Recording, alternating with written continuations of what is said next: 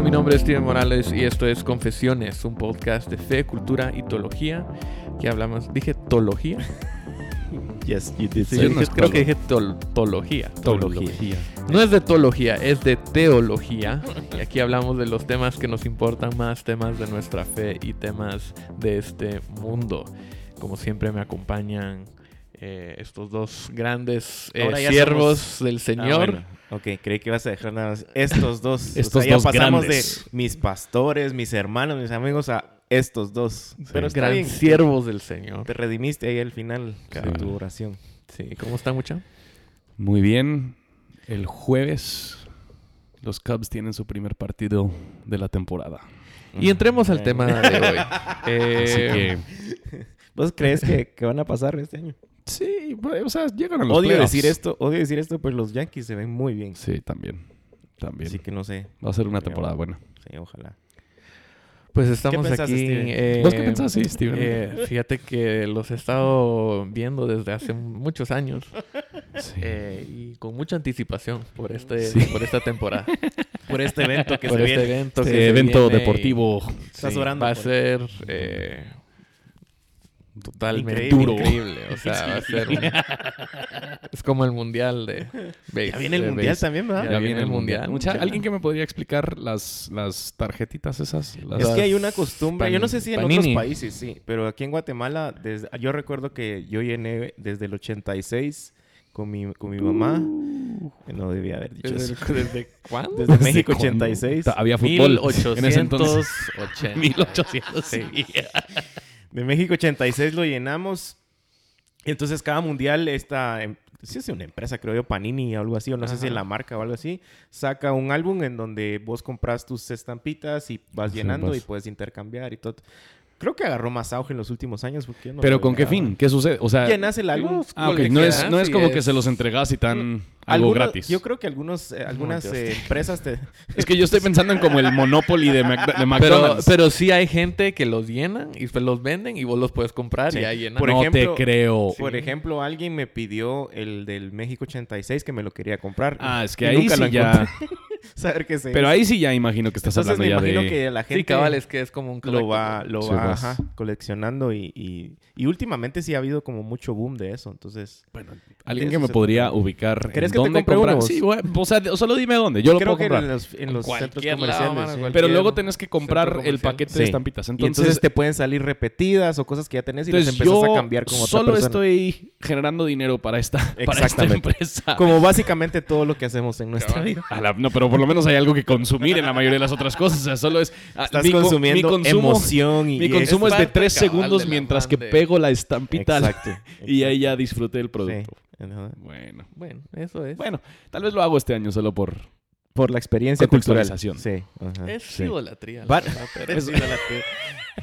varios varios de la, de la iglesia ya lo empezaron a hacer. Se- Sí. se Yo ni los he ahí. visto. ¿Dónde? dónde? Ahí están en Instagram, aparecen. No, no, no. ¿Dónde se compran? Ah, ¿Estás preguntando vos o dónde? Bueno, o es que usualmente se compran en, en cualquier mall Sí. o centro comercial Sí. y todo, pero yo todavía no he visto. O sea, en País. Bien, ya si los- yo voy a País, O puedo en comprar. país también, incluso. shout out to a No. Sergio, a Isa. Sí, todos no no No sorprende, creo que no ninguno de ellos escucha el podcast. Vamos a ver si realmente lo escuchan otra vez. Sí. Siempre nos decepciona esto cada vez que decimos, vamos a ver si lo escuchan y nos damos cuenta que nadie Y no nos dicen nada el domingo. No nos dicen nada. Solo nosotros lo Qué escuchamos. triste. Qué triste. Qué triste. cabal. Bueno, mucha, eh, entremos al tema de hoy. Es un tema sobre el cual yo sé mucho. Porque muchos me miran a mí como un pastor de, de alabanza o de eh, una persona muy... Bien, o sea, Musical. leída. Ah, No sé si esa es la palabra. No creo que sea No, musical no, como te ven. Para nada. Pero hoy, hoy vamos a hablar sobre una, una palabra eh, y un concepto que muchas veces eh, muchos cristianos evangélicos ni, ni, ni conocen, Ni lo ubican, sí. reconocen. Eh, porque muchos piensan cuando escuchan esta palabra que es algo, algo católico, o algo de alguna otra religión, o suena algo extraño, pero que realmente tiene eh, mucha relevancia para nosotros eh, en la iglesia hoy. Entonces, eh, hoy vamos a hablar sobre la, la liturgia. Eh, y nuevamente, o sea, esa palabra cuando escuchas liturgia, inmediatamente a- tu mente tal vez te viene esta idea de, de, de la iglesia católica, del Padre, de todos los ritos y las ceremonias y, y cosas por el estilo. Em, pero ¿qué, ¿a qué nos referimos nosotros cuando hablamos de, de liturgia? ¿Qué es, eh, Oscar, tal? ¿Qué es, ¿Qué es liturgia? Liturgia es básicamente el orden y la forma en que nosotros celebramos nuestra reunión eh, con los santos. Eh, cuando nos congregamos, obviamente el, el domingo, em, es el orden que, que nosotros eh, le damos al, al, servicio. Eso es, en simples palabras, una liturgia. Yo no sé si saben esto, pero la etimología la palabra liturgia. por eso le pregunté a Pero sí, o sea, de lo que tengo entendido, de lo que me dice Google, es... Según Google. No sé si sabían esto, pero yo acabo de... Sí ayuda a entender, creo. El, el, viene de raíz de simplemente servicio público, trabajo público. Hmm. Em, entonces, el punto simplemente es cuando la gente ministraba a los dioses públicamente, eso se llamaba liturgia. Y yo creo que cuando nos... El punto de llamar lo que nosotros hacemos los domingos una liturgia es porque eso es la reunión pública de la iglesia, cuando se están reuniendo precisamente para adorar para adorar a Dios. Entonces, y la, y la forma en que lo hacemos es lo que a final de cuentas ya, ya terminamos llamando nuestra liturgia. Y, si lo miras en la sociedad, lo miras en todos lados. Una boda tiene una liturgia, eh, una presentación política tiene una liturgia, los colegios tienen liturgia. Entonces, al final es, es, es nada más... Eh, pero, explica eso un poco más, o sea, una boda, un colegio. Por ejemplo, hay un orden en cómo, luce eso, cuáles son los componentes, los elementos, de, los elementos de una liturgia. Digamos, por ejemplo, si estás en una boda, eh, lo primero que hacen es entra el desfile de las damas o de los caballeros. No vas a decir primero, ah, primero los voy a declarar marido y mujer y luego vamos a hacer el desfile. Entonces hay, un procedimiento. Hay un procedimiento, hay un orden. E, en el colegio, por, lo, por, al menos en, los pocos o muchos que conozco, eh, entras al colegio, luego hay un receso que muchos le llamamos aquí recreo, luego está tiempo de refacción. Eh, Alex, por ejemplo, tiene 10 minutos de nap. Espérate, espérate. en tu colegio entrabas y luego ibas a recreo y luego al almuerzo. ¿a qué colegio ibas? Bueno, yo, yo entraba a jugar básquetbol. luego todo sudado entraba a clases. Luego salía a jugar básquetbol. Pero a lo que me refiero es que hay un orden siempre en, estos... Eh, em, sí, eh, y yo creo que el punto es toda iglesia tiene una liturgia. Si la llaman o no liturgia. O sea, al final de cuentas, toda iglesia tiene un orden de las cosas. Y aun si es muy fácil que nosotros criticamos a veces a, las iglesias que son... Em, bueno, decimos en inglés high church, que son más litúrgicas, quizás por mal usar la palabra, em, eh, pero o criticamos a la iglesia católica porque decimos, bueno, ellos simplemente lo que todo lo que hacen es, es pura rutina y ellos no entienden por qué lo están haciendo. Hello. Y, exactamente, nosotros luego entramos y todas nuestras iglesias casi que siempre seguimos el mismo orden de servicio. Yo no he conocido una iglesia que no lo haga igual. Sí, y el, y el punto yo creo que cuando nosotros hablamos de liturgia en Iglesia Reforma, no es que nosotros tenemos que siempre estar cambiando el orden. Quizás hay, hay algo bueno en esa creatividad, pero el punto por lo menos es pensar intencionalmente acerca de nuestra liturgia y pensar intencionalmente acerca de por qué estamos haciendo las cosas en el orden que las estamos haciendo para hacerlo. Porque a final de cuentas estamos teniendo una liturgia sin querer. Sí, y, y hay, hay una razón por la cual deberíamos de hacerlo como lo hacemos. Y creo que ese es un buen punto porque generalmente damos por sentado que así debe ser. O sea, vamos a llegar, vamos a cantar, eh, vamos eh, a, a, recibir la palabra, luego se dan anuncios, eh, diferentes formas, pero al final damos por sentado que cuando vamos a la iglesia vamos a experimentar este mismo orden o, fluir de, formas e ideas, ¿verdad? Entonces, ese es un buen punto. Pero la, liturgia tiene que ser así de regular o tradicional. O sea, si yo digo, bueno, vamos a hacer usar una liturgia de este estilo, en este orden, tiene que ser algo que repetimos. O sea, porque muchas veces pensamos que la liturgia es son tradiciones, es algo muy repetitivo. Eh, yo, yo, yo creo que, o sea, hay diferentes tipos de liturgia incluso. Eh, cuando, cuando uno empieza a leer acerca de esto, te das cuenta que hay unas iglesias que son sumamente estructuradas y hasta impositivas en lo que se tiene que hacer. Eh, en Reforma tratamos de, o sea, obviamente sí hay un orden establecido, el cual puede cambiar eventualmente si nosotros sentimos que el contexto o lo que estamos haciendo lo amerita. Eh, entonces es un poco más libre, a pesar de que sí hay una estructura.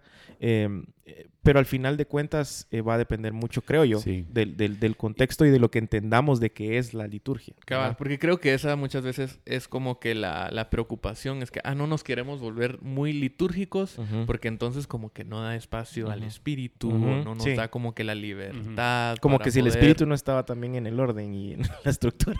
Cabal. o por otra parte, lo que creo que suele suceder a veces también es pastores Pastores a veces no piensan intencionalmente acerca del tiempo la avanza. En particular, si el pastor... Que no les interesa. Sí, exactamente. O sea, quizás el pastor simplemente dando el beneficio de la duda no es tan musical, entonces simplemente... Steven, digamos. Sí, sí, digamos. Solo piensa, qué bonito cantar, no piensa muy intencionalmente en lo que está sucediendo. Entonces, eh, lastimosamente, la música solo se vuelve una pequeña transición o, es el, o es el tiempo para, para llenar el salón. O sea, cantamos un par de canciones para que ya la gente llegue y de ahí ya empezamos con la prédica. Entonces no hemos pensado teológicamente y robustamente acerca de lo que estamos haciendo. Yo creo que ese es un gran problema y de hecho hay un libro muy bueno que se llama Liturgical Theology de Simon Chan. Eh, y ahí él describe que precisamente ese es el problema, que, el, evangelicalismo de hoy en día no, no piensa en cómo nosotros nos hemos desviado de, de, la intencionalidad que deberíamos de tener con todo el servicio y la adoración dominical eh, para poder proclamar el Evangelio y servir a la iglesia, sino que simple y sencillamente pensamos en cosas más pragmáticas, más atraccionales. Ah, esto va a funcionar porque, qué sé yo, X, Y, Z, y no necesariamente pensamos bíblicamente o teológicamente respecto a la necesidad de, de, que estos, como decíamos en Reforma, que nuestros métodos y las cosas que hacemos prediquen, lleven el mismo mensaje que creemos que debemos de estar eh, predicando, ¿verdad? Sí. sí, cabal. Entonces hablemos un poco más sobre em, lo, que lo que conocemos, cómo lo hacemos aquí en Reforma y, por qué. Em, Oscar, tal vez vos podrías empezar. O sea, ¿cómo, cómo luce la liturgia eh, regular? O sea, un domingo, cualquier X, que alguien llegue a la iglesia, ¿cómo va a ver la liturgia? Pues eh, a pesar de que nosotros no, no hemos sido tan intencionales en decir, este es el tiempo de X, Y, Z, ¿verdad? Entonces, pero sí tenemos definidas las cosas y alguien que venga a reforma, por lo menos ya más de un, par de veces se va a dar cuenta, hay una bienvenida, nos presentamos, eh, le damos la bienvenida a la gente, luego hay un llamado a la, adoración y, tratamos de, entender ahí por qué no es eh, el pastor, no son los pastores, no es el liderazgo, no es la banda que está llamando a la iglesia a cantar o a decirles eh, hey, nosotros hoy vamos a traer la presencia de Dios. No, es un llamado bíblico de Dios a su pueblo a adorarle, a, alabarle. Entonces, después de, ese llamado a la adoración, obviamente cantamos. Eh, creo que vamos a entrar un poco más a detalle de eso. Después de las canciones hay una, eh, reflexión, hay una lectura de la palabra en donde meditamos en nuestro corazón, cómo está nuestro corazón delante de Dios aceptamos y, creemos que hemos pecado eh, durante esta semana y damos una, un tiempo para poder, delante de la palabra de Dios, pedir perdón por eso. Em, confesamos nuestros pecados. Eh, luego oramos de nuevo. Eh, luego hay una transición al sermón. Escuchamos el sermón. Luego respondemos a lo que Dios ha hablado también. Y hay un tiempo de, alabanza o de, o de, música en donde respondemos al sermón. Y luego eh, sigue la ofrenda que consideramos que es parte de la oración, todo lo que hacemos es parte de la oración. Y luego nos despedimos con una bendición slash aplicación para poder decirle a la iglesia al salir de aquí seguimos siendo iglesia y esto no es una actividad nada más y aquí se acabó, o sea, seguimos. Sí, y la, y la, idea realmente es en, en forma simbólica los domingos demostrar con el orden del servicio el mismo mensaje del Evangelio, que a final de cuentas inicia con Dios llamándonos a sí mismo, reconocemos nuestro pecado, nos arrepentimos, escuchamos y cantamos el Evangelio, creemos el Evangelio y luego nosotros respondemos glorificándole a Él, lo cual haremos nosotros eternamente. Entonces, que, que el, el, panorama general de nuestro servicio es el, el, Evangelio. Sí, digamos que es toda la narrativa bíblica también, ¿verdad? O sea, sí, y creo que ahí el, punto es que la, liturgia eh, dominical, del servicio dominical, cuenta una historia. Exactamente. Y demuestra en cierta manera qué creemos que es lo más importante, qué creemos que la gente necesita escuchar cada vez que vienen a la iglesia, cada vez que nos reunimos, cuál es el mensaje que, queremos comunicar con, con, las, con las cosas que hacemos los domingos. Entonces, creo que esa es una de las razones por las que no nos gusta tener muchos anuncios, no nos gusta eh, incluir un montón de otras cosas, o sea que eh, un representante de esta persona le va Distractores, a venir, cosas que van a distraer y quitar eh, la atención de la historia principal, que es la historia del Evangelio. Y eso es similar a lo que tú mencionaste, o sea, incluso con una boda, tú, tú estás contando una historia. Cuando el padre baja con la, novia y la hija y, la entrega, o sea, eso cuenta una historia, ¿verdad? Em, y, también, y el orden en, en esa historia importa. Entonces, por eso es la razón por la que queremos que Em, que, la adoración cuente. O sea, primero esta canción nos hace pensar en, en la importancia de, venir con gratitud o con alabanza o algo así. Después una canción que nos hace contemplar más y una oración o lectura bíblica que nos hace contemplar más nuestro pecado nuestra y nuestra necesidad, de, Dios, de perdón. Y, luego otra canción que celebra el perdón, que celebra la nueva vida en Cristo. Después tenemos la prédica y, después también respondemos, a la, a la prédica, a la palabra predicada en, adoración a lo que acabamos de escuchar. Y, algo muy interesante de esto es de que eh, una vez, ah, tal vez, eh, creo que fue el año pasado, yo platicaba con alguien acerca de este tema y me decía, Alarán, pero qué difícil encontrar una canción para cada cosa de estas. Pero el problema de nuevo se, se, se, se vuelve el hecho de que si no estamos centrando lo que hacemos en el Evangelio, es difícil. Pero si estamos centrando todo lo que hacemos, la palabra, eh, el mensaje y todo en el Evangelio, pues cualquier canción que hable del Evangelio puede ser aplicada dependiendo en qué área del Evangelio estemos viendo, redención, llamado, justificación, santificación, etc. Eh, no, no se hace difícil, porque toda la Biblia habla de eso. Todo un sermón, un sermón centrado en el Evangelio habla de eso.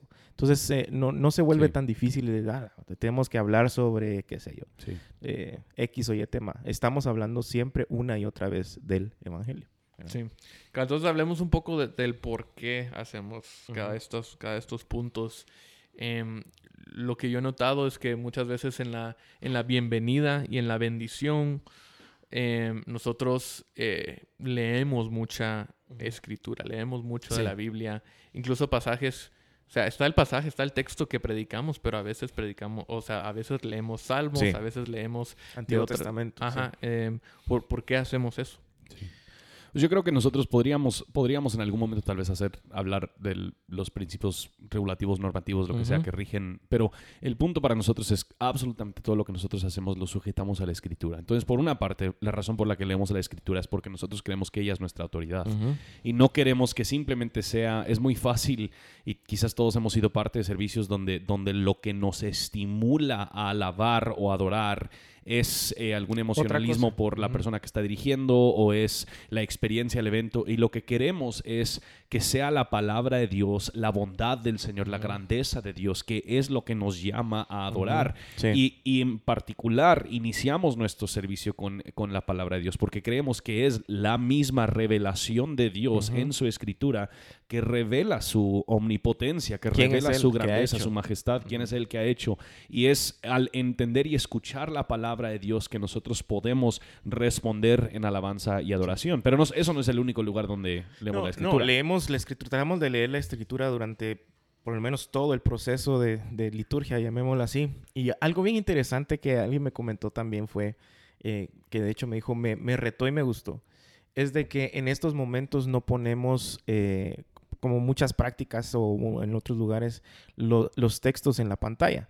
Y lo que él me dijo fue, me ha retado a agarrar mi Biblia, ya sea física o está en el celular o lo que sea, y buscar y leer, eh, y no simple y sencillamente ver y, seguir la lectura. Entonces, otra vez creo que el punto que vos estabas haciendo es, le, le estamos dando la importancia que el que, el mismo Dios en su palabra le da a su palabra. Es de ahí donde nace la vida, es la que nos confronta, la que nos enseña, la que nos moldea cómo deberíamos de hacer las cosas. Y como decías vos al inicio, en este tiempo de, bienvenida y llamado a la iglesia, el punto principal de leer el, texto ahí es que es Dios mismo llamando a su iglesia a adorarle. No es, ah, fíjese, hace muchos años se le ocurrió a alguien que deberíamos de cantar. Y entonces todas las iglesias lo empezaron a hacer. O eh, no es eh, una demanda de liderazgo del pastor o del ministro de alabanza o de la banda, lo que sea. Es Dios mismo llamando a su iglesia a, alabarle por dos razones. ¿Quién es Él? Y lo que Él ha hecho. Y todo lo que viene después de eso se norma bajo lo que la Biblia enseña de lo que Él es y lo que Él ha hecho.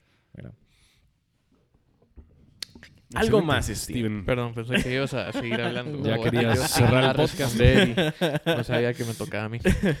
Em, ¿Y cómo, cómo llegas? Ya hablaste de, esto un poquito, pero ¿cómo llegas a, o, ambos, porque ustedes ambos han eh, liderado, en, han sido líderes de alabanza, pero ¿cómo, han, cómo llegan a escoger las canciones que, que escogen para, para un domingo?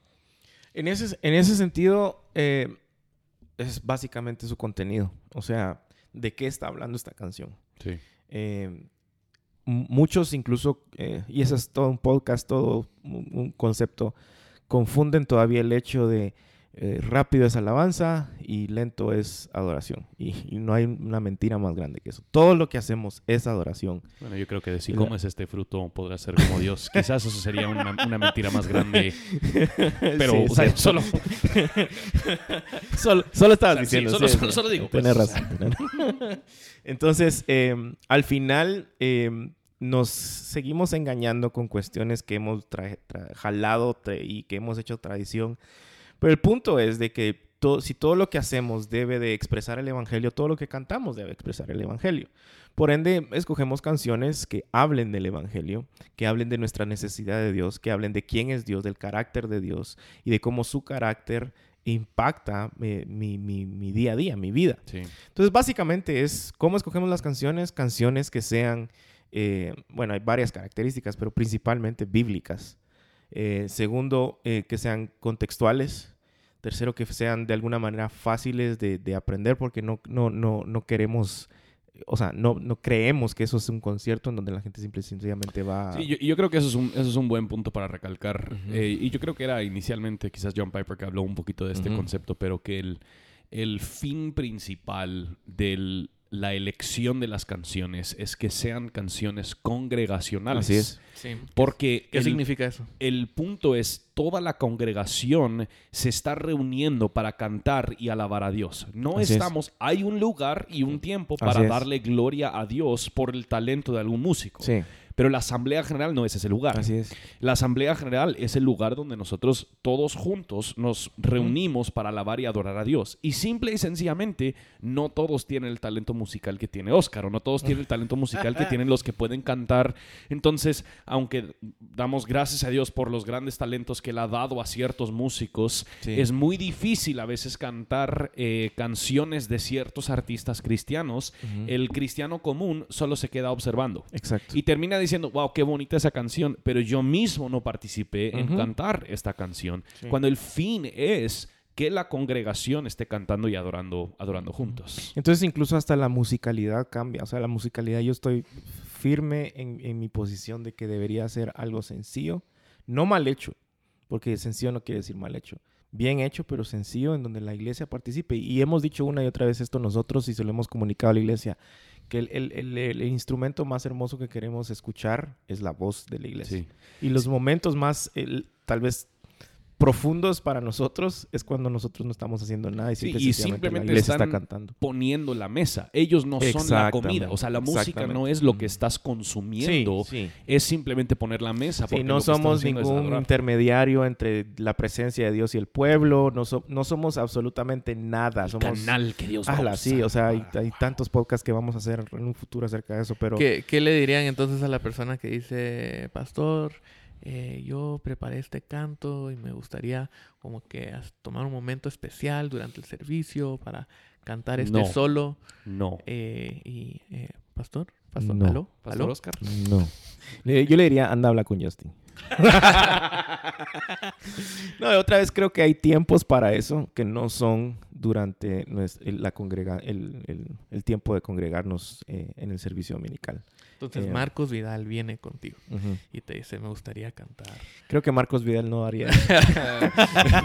cualquier, cualquier otra persona lo haría, no, creo que lo haría. Y esto regresa a nuestros métodos predican. O sea, tenemos que hacernos la pregunta, ¿para qué estamos reunidos? Exacto. Eh, si entendemos claramente, bíblicamente, teológicamente, por qué estamos reunidos, eso debería impactar e influir qué es lo que nosotros hacemos. Pero si, si simplemente queremos honrar a la hermanita que escribió esa canción, no estamos entendiendo claramente por qué. Ahora, si ella quiere, si queremos reunir un grupo de personas un martes en la tarde para que ella O en tu, en tu grupo en casa. En tu grupo en casa, dale, dale. Pero la asamblea es un lugar muy especial, muy específico, que la palabra de Dios ya ha regulado cómo se debería usar ese tiempo. No, y incluso eso te habla también de, de, de, hasta quiénes lo van a hacer, Porque, por ejemplo, eh, en el tema de la música tenés un montón de gente que dice, bueno, no me gusta cuidar carros, no soy bueno para dar la bienvenida, y me desesperan los niños. Por ende, lógicamente lo que me queda es entrar al Ministerio de Alabanza. Y te das cuenta que pues no son musicales, ¿verdad? Eh, eh, entonces tenemos que entender también quiénes y por qué lo hacen de alguna manera eh, recuerdo que hace muchos años eh, había un tiempo hasta de testimonios y creo que eso es una tradición que todas las iglesias han tenido.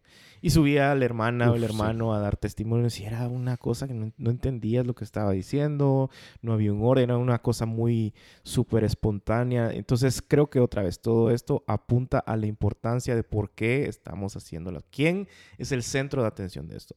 Nuestra oración siempre con, con el equipo es escóndenos detrás de la cruz. No, queremos que aquí alguien diga, wow, hoy sí salí bendecido porque ese baterista, ese bajista, ese guitarrista o ese predicador, no, que nos esconda detrás de la cruz porque el mensaje más importante es exaltar a Jesús por quién es Él y por lo que ha hecho. entonces hablemos un poco también de de un elemento em, en el servicio dominical que a veces incomoda a las personas y muchas veces no pensamos que este sea un punto eh, de la liturgia, em, la ofrenda. Eh, ¿Ustedes incluirían esto en, como parte de, la liturgia de lo que hacemos, como un punto de, un elemento de adoración, si todo es adoración? Eh, ¿Y cómo, cómo manejamos eso? Sí, yo creo que, yo creo que estos son los temas que em, estiran un poquito nuestra definición de la adoración, porque lastimosamente nosotros hemos reducido lo que es la adoración a simplemente cantar unas canciones. Lentas. Lentas, sí. y, lastimosamente em, yo creo que eso, eso obvia algunas cosas bíblicas de lo que realmente es la adoración. Entonces nosotros vemos que Pablo claramente habla de cómo toda nuestra vida se lo podemos presentar a Dios como un sacrificio vivo, eh, un culto de adoración a Él. Eh, si estamos presentando toda nuestra vida, no podemos decir voy a presentarte toda mi vida menos mis recursos. Mm. Em, una de las maneras en las que nosotros reconocemos la grandeza, la bondad, la generosidad, la providencia de Dios es rindiendo lo que Él nos ha prestado a Él mismo. Y yo creo que esto es algo también que vemos suceder en el, mismo Nuevo Testamento. Pablo le anima a la iglesia de Corinto que ellos den cuando están reunidos. Eh, en la asamblea, en 1 Corintios 16, él habla de que en la asamblea ellos reúnan este dinero. Y Pablo no, Pablo podría simplemente decir, miren, miren muchachos, yo voy a llegar el tal día, entonces ahí, ahí me pasan la plata para, para, para, repartir cuando llego.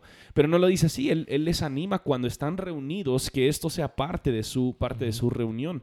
Entonces yo creo que de la misma manera que nosotros estamos adorando en todo el servicio. No solo estamos adorando cuando cantamos, estamos adorando cuando nos estamos, cuando nos estamos saludando antes de que llegamos. Nos estamos adorando cuando estamos escuchando la prédica. Estamos adorando cuando estamos orando y estamos adorando cuando estamos dando. Eh, en todo momento nosotros estamos demostrando que Dios es más grande y más valioso que las otras cosas en este mundo en las que yo podría poner, poner mi confianza o poner, poner mi dependencia. Y, respecto, digamos, a cómo lo hacemos, nosotros siempre tratamos, y esto es más un poco contextual, y es donde otra vez siempre el contexto debe estar, eh, eh, mejor dicho, la palabra debe, debe de entrar en, el contexto en el que estamos. Eh, en nuestro país, el tema del dinero ha sido un tema difícil, que ha dolido, que ha sido usado para manipular, etcétera, etcétera, etcétera. Entonces, sí tratamos de que ese tiempo sea muy intencional en el sentido de, decimos que como decía Justin, es un tiempo de oración, estamos orando, y le decimos a la gente, si usted es alguien nuevo, si es alguien que ha estado viniendo tal vez un par de veces a Reforma, no se sienta, o sea, no sientan el compromiso de que tienen, dar, bueno, ahora ni modo tengo que sacar mi chequera o mi billetera y porque si no todos me están viendo. Damos esa libertad a la gente de que sí, de que esto no es algo que tienen que hacer, sino que tratamos de hacer eh, eh, una reflexión de que nosotros damos porque Cristo ya dio todo por nosotros y queremos que este mensaje y la misión del Señor siga caminando.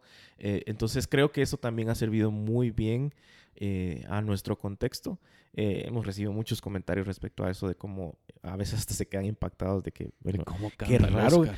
ah, perdón, esto es otra, Qué raro que no se tomen, que, casi que no hagan otro sermón solo para, para decirnos que tenemos que dar, porque si no, algo nos va a pasar. ¿Verdad? Entonces sí es un tiempo muy contextual para nosotros y de alguna manera creo que eso se ve en toda Latinoamérica o en toda la iglesia, ¿verdad? Pero, pero sí es un tiempo en donde decimos, eh, no damos, y, les explicamos, no damos porque vamos a recibir algo a cambio, o porque si no nos va a pasar algo, o porque si no, Dios nos va a dejar de, bendecir, o qué sé yo. Todas estas mentiras que se, nos han dicho. damos porque Cristo eh, entregó todo, porque Dios ya nos dio todo en Cristo Jesús y una respuesta en adoración a lo que Él, a otra vez, a lo que Él ha hecho y a lo que Él es. Y creo que es una buena oportunidad también para enseñar un poco sobre lo que significa ser una persona generoso, mm. generosa, lo que el Evangelio eh, nos impulsa y nos da libertad a hacer sin, sin esa presión o ese sentido de obligación de que tengo que dar, porque si no, no voy a recibir X cosa. Em, y es una oportunidad, como con muchos los puntos o elementos de, la liturgia, para enseñarle, para contar una historia a, la iglesia. Em, que creo que algunas otras iglesias, y esto no está mal, eh, deshacen de la ofrenda totalmente. Dicen, bueno, o sea, hasta hay, una caja ahí atrás, los que quieran dar pueden dar. y, eso, y no vamos a hablar de la ofrenda. Y eso está bien. Eso no, no, no hay nada en la Biblia que, que hable en contra de eso. puede ser contextual también. Puede ser contextual. Pero para nosotros yo siento que ese ha sido un, gran punto, un momento para eh, enseñar más, o sea, y, hablar de la ofrenda desde un punto centrado en el Evangelio. Sí. Em, hablemos entonces del último punto eh, en la liturgia, que es la, la bendición. Y creo que algunos eh, pueden malinterpretar esta palabra o este elemento para decir, bueno, este es el momento en que voy a recibir la unción o la bendición antes de salir de la iglesia. ¿Qué es esa, esa bendición y cómo lo hacemos? Pues básicamente lo que hemos dicho es de que eh, una y otra vez no queremos de que el servicio dominical se vuelva una experiencia en sí misma y, y digamos, bueno, entramos, salimos y ya estuvo. ¿Verdad? Creemos que la vida cristiana es una vida constantemente de discipulado. Esa es la misión de la iglesia. Y entonces este tiempo es una reflexión en la palabra otra vez. Vamos a la palabra, vamos al texto y vemos cómo Dios en su palabra nos anima a vivir esto que acabamos de escuchar, esto que acabamos de cantar, esto que acabamos de confesar, cómo esto sigue fuera de la bodega, fuera de las cuatro paredes, porque seguimos siendo la iglesia. Entonces, eh, son, son a veces textos muy aplicativos, eh, especialmente eh, del Nuevo Testamento, en donde el Nuevo Testamento siempre recuerda la cruz y nos dice cómo aplicarla, cómo debemos de vivir nuestra vida, cómo debemos de vivir a la luz del mensaje que acabamos de leer. Entonces, otra vez, no es solo simple y sencillamente abrir la Biblia y ver, ah, leamos algo bonito, ¿verdad? Es decirle a la iglesia, hey, nuestra vida cristiana no se reduce a una hora y media el, domingo. Sigue y tenemos que ser discípulos, tenemos que dar fruto de esta palabra y seguir en misión.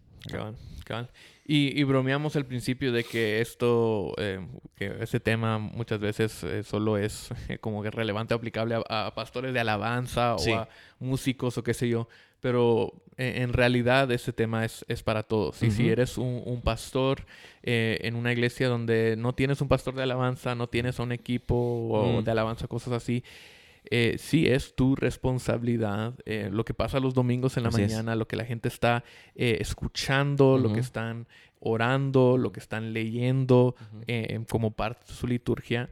Es un, esos son elementos que cada pastor debe, debe ir considerando, especialmente en una plantación o, algo por el estilo.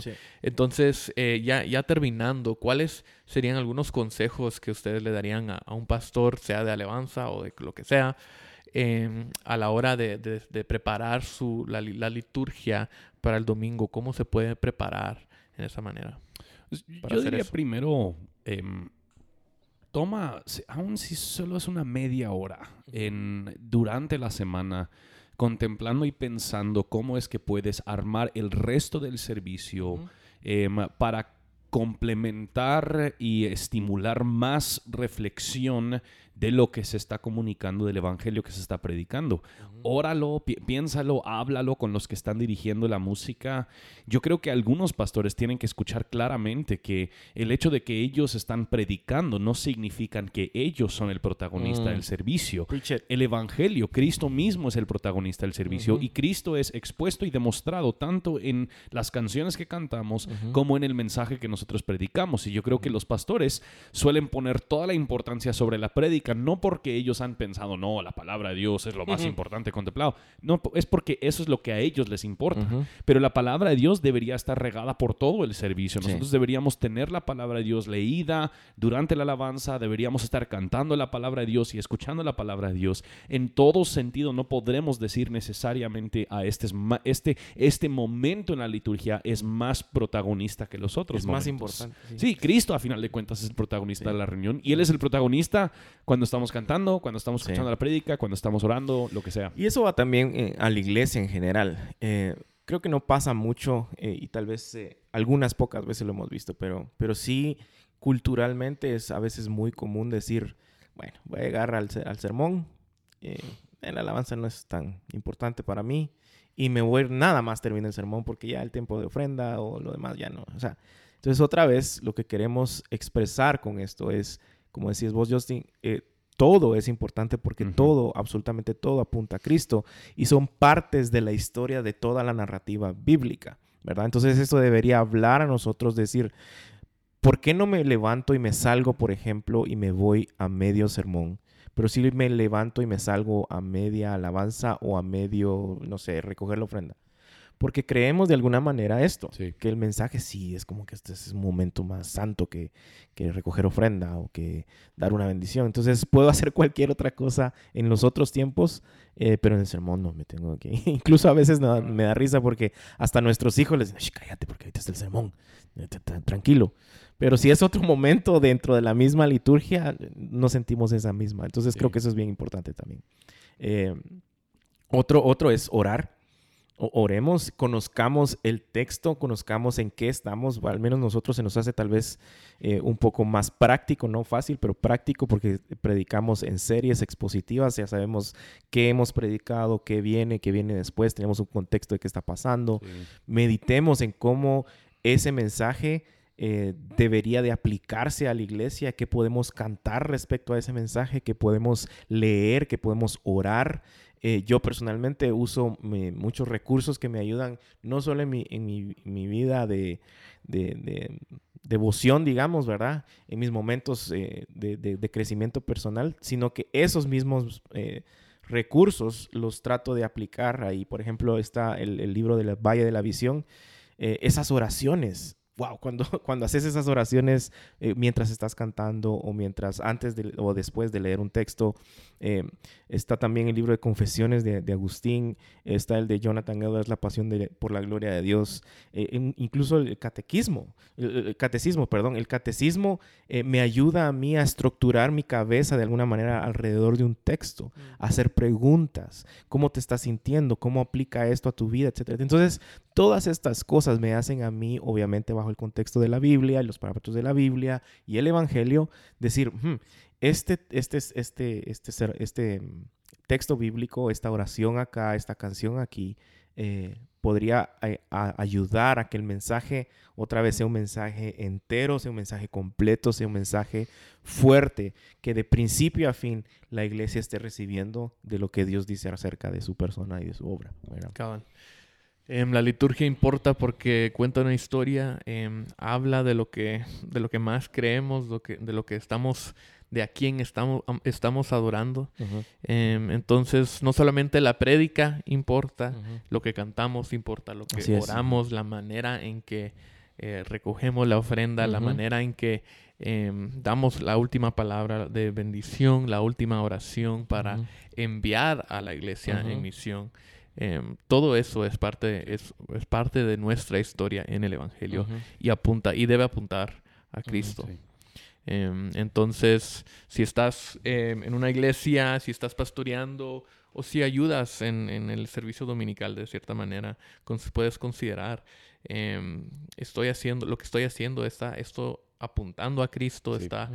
eh, ¿qué, historia está contando. O si estás distrayendo. O estás distrayendo, exactamente, exactamente. Em, ¿Algún otro recurso que recomendarían para este tema?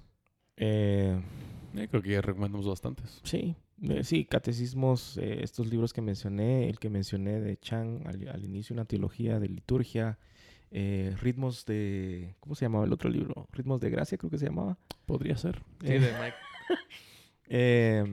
pero, pero sí, o sea, básicamente, e incluso historia de la iglesia cómo la iglesia históricamente lo ha hecho. Sí. ¿verdad? Eh, creo que cuando tratamos de hacer, cuando la creatividad se nos pasa por encima de los parámetros bíblicos, hay un gran problema.